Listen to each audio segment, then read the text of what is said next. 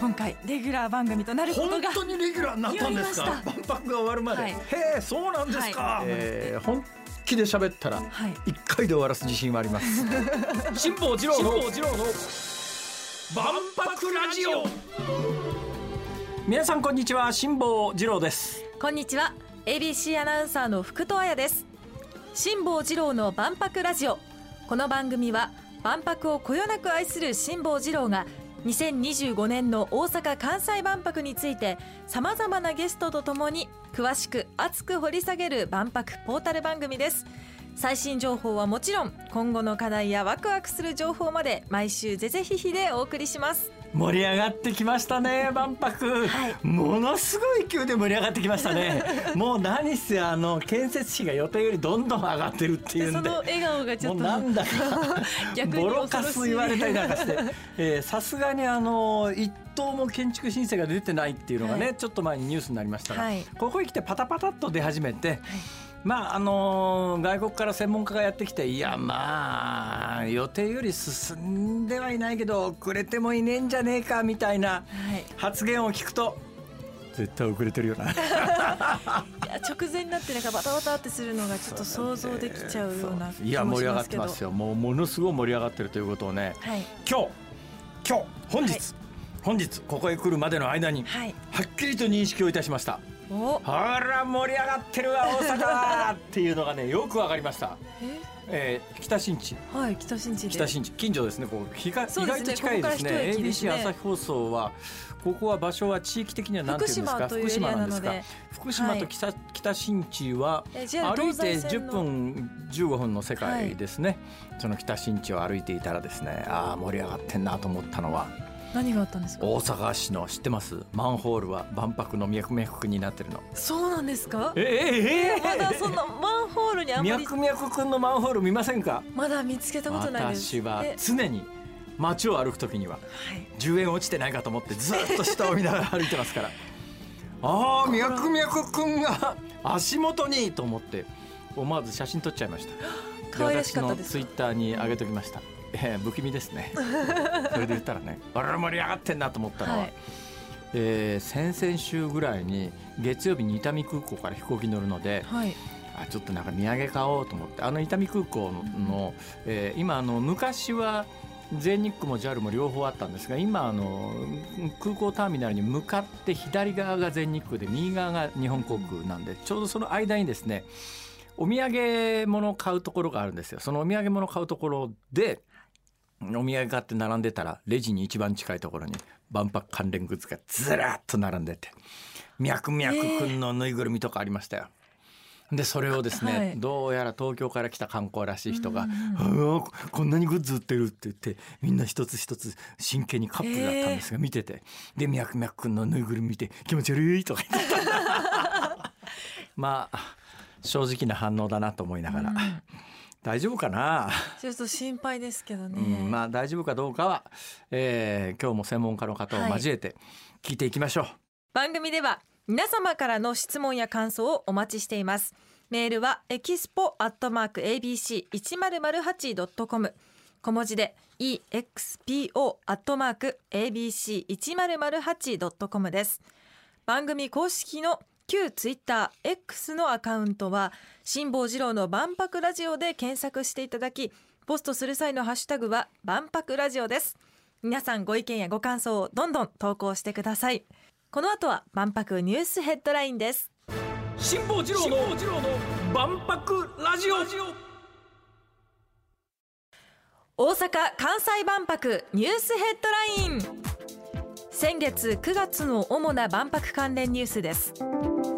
万博の会場建設費が現在の1850億円から450億円上振れし2300億円程度になることが分かりました。パビリオンを出展する予定のアフリカ南部の国アンゴラが独自に建設するタイプ A を断念し万博協会による建設代行を受け入れる方針を固めました。万博の準備状況を確認するため来日していた BIE 博覧会国際事務局のケルケンツェス事務局長は開幕時期について進捗が遅れているとは思っておらず延期はないと強調しました。来場者を万博会場の夢島まで運ぶシャトルバスが大阪府下の主要駅10カ所から運行されることが決まりました。このうち梅田エリアでは解体工事が始まった丸ビル跡に専用のバスターミナルが設けられることになりました。プロ野球阪神とオリックスのリーグ優勝を祝うパレードが11月23日に大阪府と兵庫県の連携で同日開催されることが決まりました。パレードの名称は兵庫大阪連携阪神タイガースオリックスバファローズ優勝記念パレード。2025年大阪・関西万博500日前。でプロ野球ファンからは万博関係ないとの声が上がっています。ケツの穴のちっちゃいこと言うな。まあ確かに無理があるよね、え何ですか？パレードの名称が兵庫大阪連携阪神タイガースオリックスバファローズ優勝記念パレード2025年大阪・関西万博500日前、はい、長いタイトルのイベントだなこれ。そうですね。阪神タイガース優勝、うん、オリックスバファローズ優勝それぞれ分かります、はい、でこれを一緒にやる兵庫大阪連携。うん。まあね阪神もまあ、阪神って全国的には大阪だとみんな思われてますけれども厳密に言うと西阪神西宮は、はい、兵庫県ですからね。オリックス・バファローズオリックス・バファローズもなんかあの、えー、うん、神戸っていうイメージですけど、でもバファローズっていうのは近鉄だからねもともとね。こっちの方が大阪かもしれないですね。どっちが兵庫でどっちが大阪なんだろうこれイメージとしては。阪神タイガースが兵庫、まあ、甲子園も西宮市にあるっていうイメージで、はいはいはい、ええ、じゃあバファローズは？うん。今オリックス・バファローズの本拠地が京セラドームにあるのでまああじゃあこっちが大阪か、はい、まあそうですね。まあだからバファローズはもともと近鉄ですからこっちは間違いなく大阪ですからね、うん、はい、はい、まあオリックス中とオリックスブルーウェーブスの時代はなんかあのうん、神戸の山の上の後ろの方って 山の後ろですと怒られちゃうな。そこ、えー、なんとかくっつんですよ。電車が走ってますねあそこね、今ね。私時々公園行ったりなんかするんですあっちの方向え？ー、まあいいやなそれが論点じゃないです、はい、で阪神とオリックスが優勝して素晴らしい、うん、でそれと2025年大阪・関西万博500日前。何の関係もないだろう。と皆さんは思われるかもしれませんが、はい、いいじゃないですか。もうせっかく。細かいこと言うのやめましょうよ。いいじゃないですか。とにかくみんなで盛り上がろう。え確かに。え関係ないと言われればかけられね唐突な感じはしますよね。ものすごく唐突ですね。なんでだよって。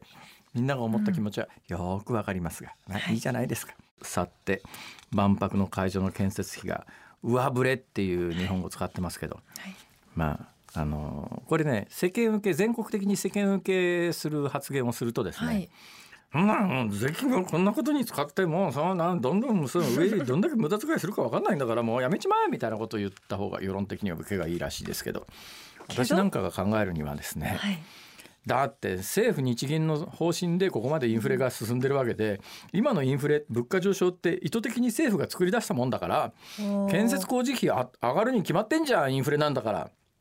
大体去年1年間インフレのおかげであの日本政府の税収は6兆円ぐらい上振れしてるんですよ6兆円ですよ。